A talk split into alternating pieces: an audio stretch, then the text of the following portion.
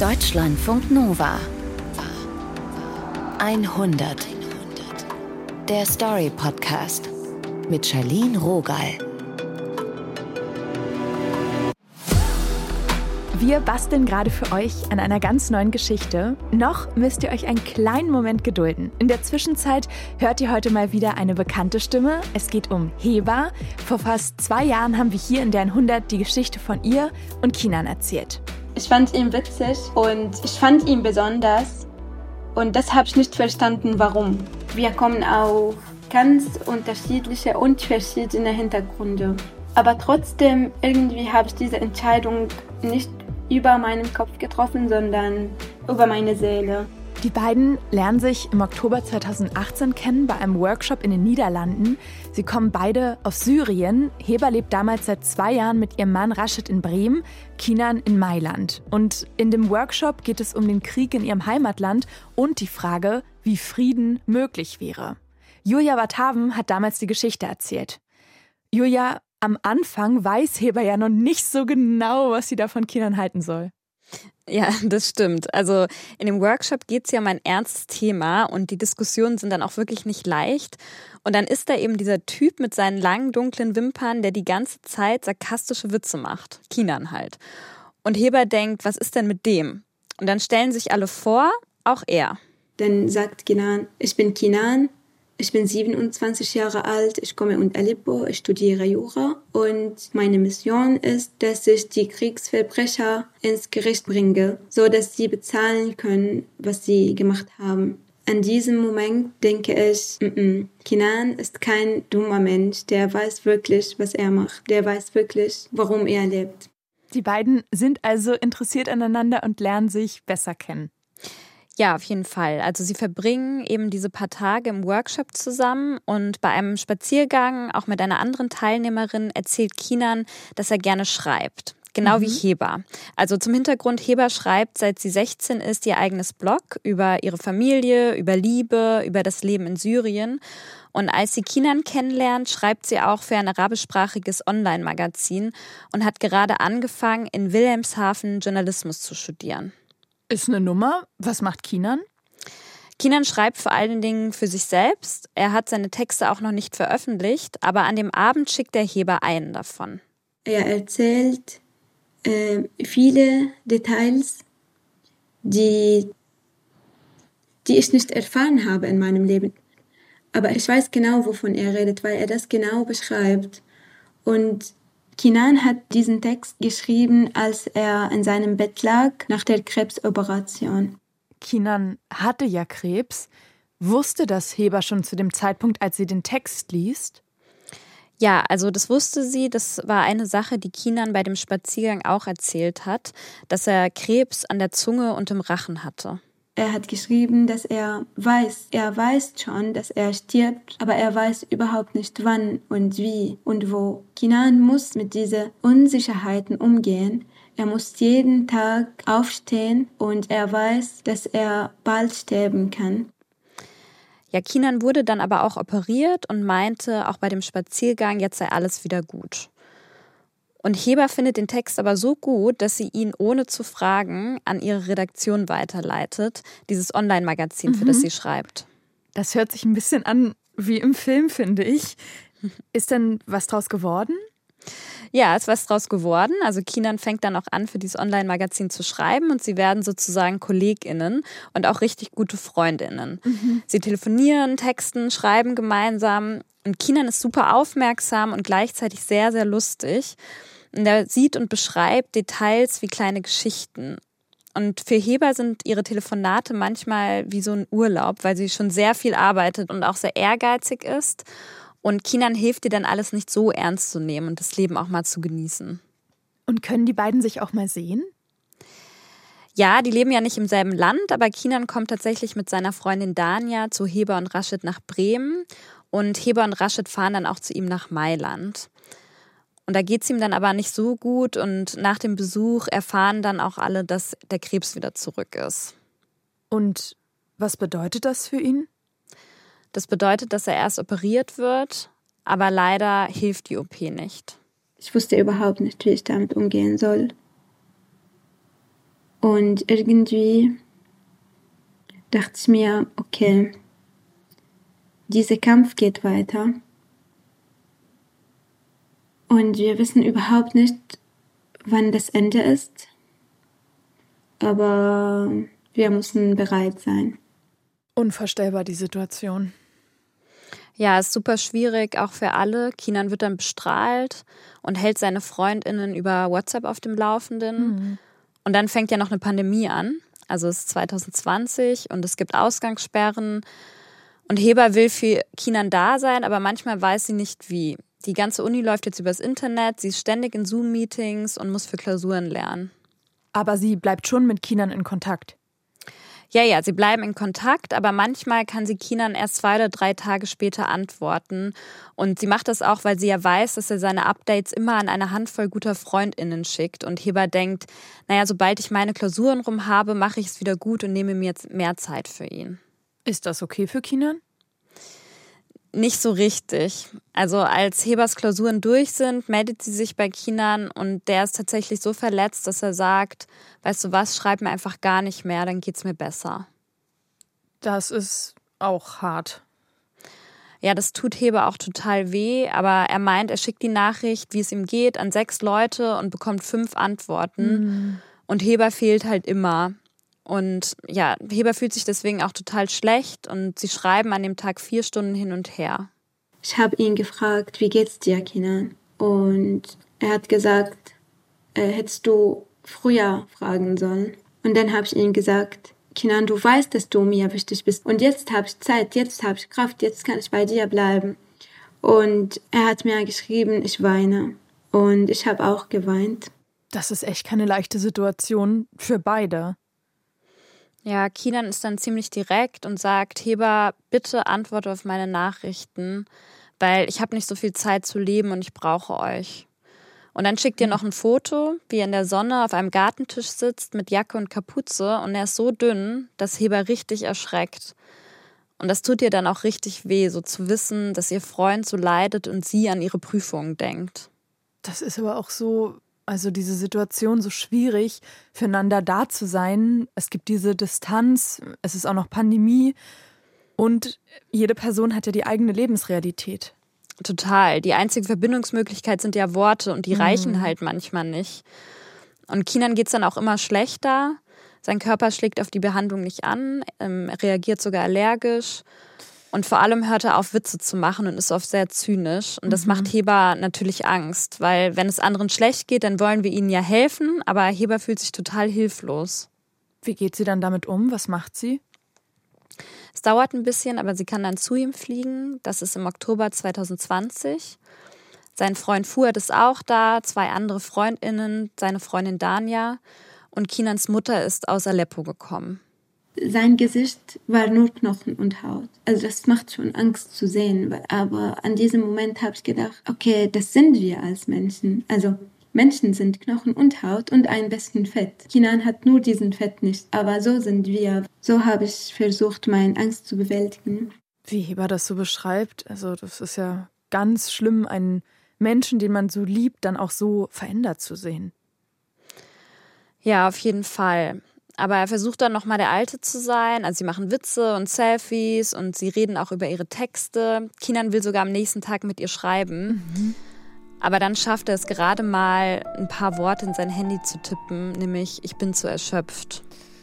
Okay. Und das ist dann auch die Nacht, in der Heber nicht schlafen kann. Also sie liegen da alle in einem Raum und wie immer läuft Kinans Musik. Er hat ständig Musik an. Was wäre dann, wenn die Musik nicht mehr da ist? Was wäre dann, wenn Kinan nicht da ist.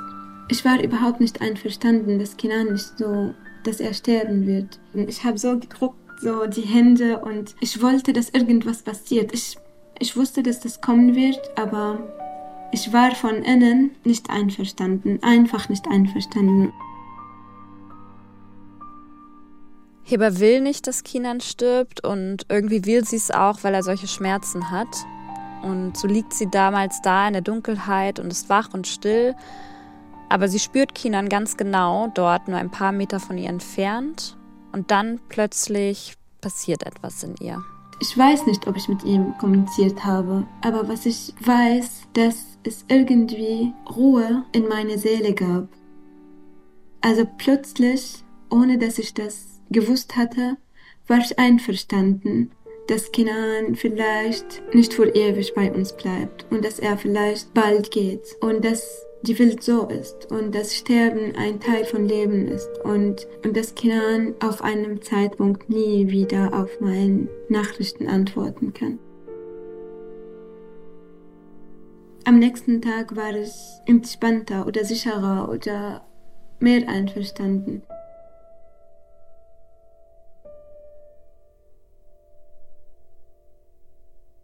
Und das ist ja dann auch echt das letzte Mal, dass sie sich sehen. Ja, das ist es. Heber ist wieder in Deutschland, als Kina nicht mal eine Woche später stirbt. Hm, zur Beisetzung kann sie dann natürlich nicht so schnell, also die ist schon am nächsten Tag. Aber ein Freund überträgt die komplette Trauerfeier auf Facebook. Heber hat also vom Sofa aus zugeschaut, wie Kinans Sarg in eine Wand eingelassen wurde. Also das ist so ein Schiebegrab, wie es sie in Italien gibt. Und es war dann auch der Moment, in dem ihr klar wurde, dass Kinan wirklich fort ist. Das alles ist ihr jetzt zweieinhalb Jahre her. Und als wir nochmal mit Heber sprechen wollten, haben wir als erstes gedacht, das Erdbeben, dieses schlimme Erdbeben jetzt im Februar 23, es hat ja auch Teile von Syrien erschüttert. Deshalb erstmal, wie geht es denn ihr, ihren Freundinnen und der Familie?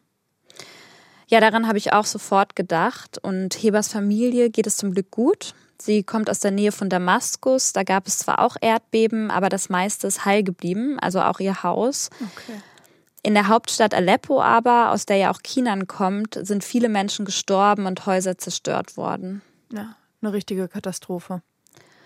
Auf jeden Fall. Und es ist auch für Heber keine einfache Situation, mhm. weil während sie hier versucht hat, ihren Abschluss zu machen, also wieder Prüfungen hat und ja irgendwie versucht, sich was aufzubauen, als Journalistin in einem fremden Land mit einer anderen Sprache ist das ja noch mal schwieriger. Voll. Währenddessen leiden und sterben Menschen in ihrer Heimat, die ja sowieso seit über zehn Jahren im Krieg ist.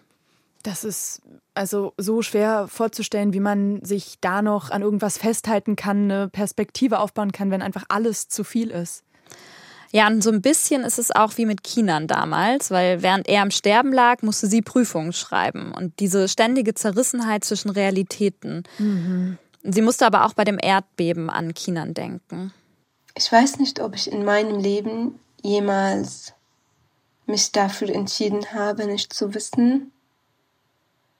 Ich weiß wirklich nicht, aber dieses Mal habe ich mich bewusst dafür entschieden, nicht zu fragen,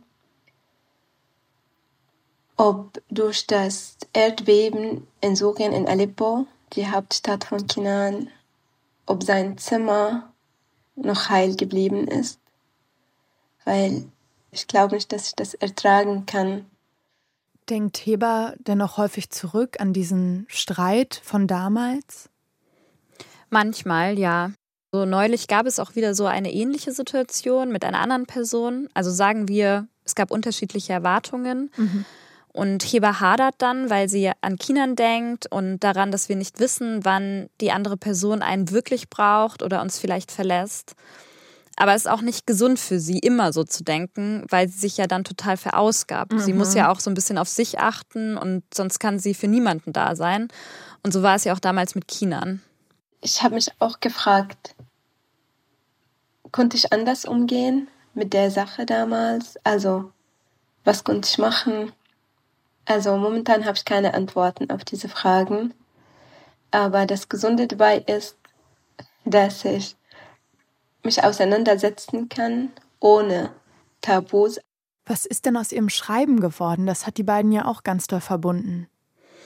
Ja, Heber schreibt auch immer noch für dieses arabischsprachige Online-Magazin und auch für andere Medien.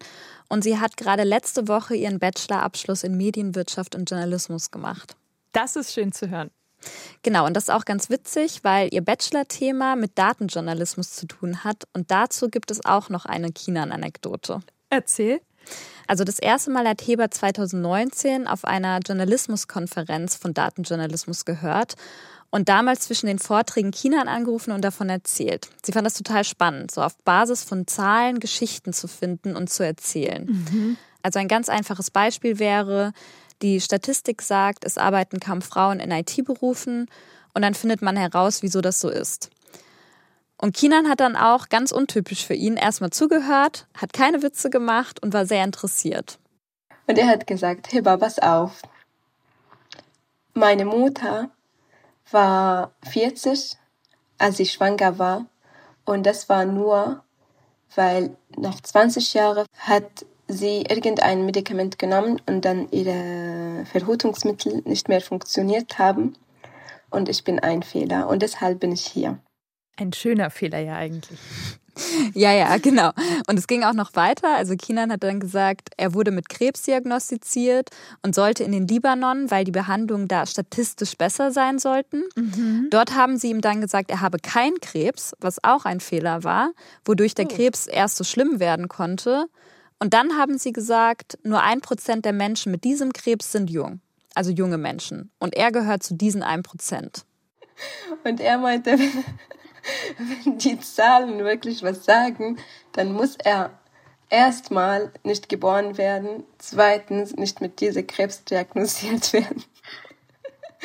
Und drittens nicht die Diagnose, die wirklich besser sein sollte, die falsch wäre. Und deshalb hat er gesagt, mach weiter mit deinen Konferenzen. Setz das vor, wenn du was über Surrealist Journalism hörst, dann sag Bescheid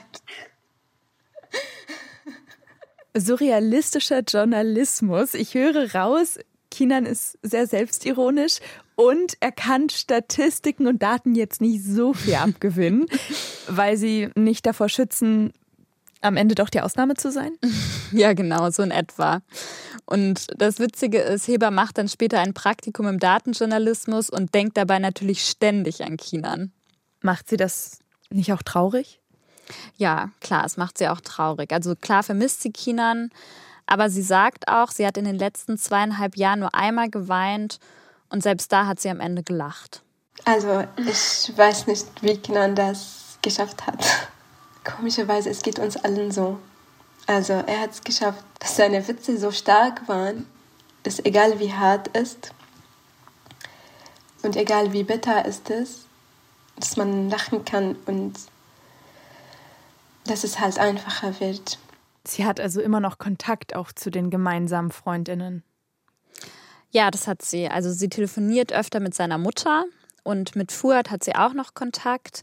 Was auch witzig ist, ist, dass Heber eine neue Freundin hat. Und zwar hat sie die auch über eine gemeinsame Freundin von ihren Kindern kennengelernt. Mhm. Und diese Freundin erinnert sie total an Kinan, also vor allem ihr sarkastischer Humor. Sie hat Kinan niemals gesehen. Aber sie sagt, dass sie so eine gewisse Verbundenheit mit Kindern hat. Und sie ist jetzt Teil dieser Freundeskreis, die auch zum Teil Kinans Freundeskreis war. Und manchmal denke ich mir, was ist das? Ja, so ein bisschen so, als hätte Kinan sie geschickt. Ja, oder? Das habe ich auch gedacht. Das alles hat wahrscheinlich wahnsinnig viel mit Heba gemacht, sie sehr geprägt das hat es und das sagt sie auch selbst. Was ich sagen kann, ich bin eine andere Person, aber ich kann nicht sagen, wie und in welcher Art und Weise. Danke, Julia, dass du nochmal bei Heber nachgehört hast. Sehr gerne. Das Team um diese 100 sind Julia Roche, Nilofa Erhami und Andy Fulford. Und in zwei Wochen gibt es wieder eine ganz neue Folge. Da geht es um Toni und Theresa. Es ist eine Liebesgeschichte, es geht aber auch um Tonis Drogensucht. Und wenn euch bis dahin eine Geschichte begegnet, die ihr hier teilen wollt, dann meldet euch gern 100 at deutschlandfunknova.de. Mein Name ist Charlene Rogal. Seid gut zu euch. Deutschlandfunk Nova 100. Der Story Podcast. Jeden zweiten Freitag neu auf deutschlandfunknova.de und überall, wo es Podcasts gibt. Deine Podcasts.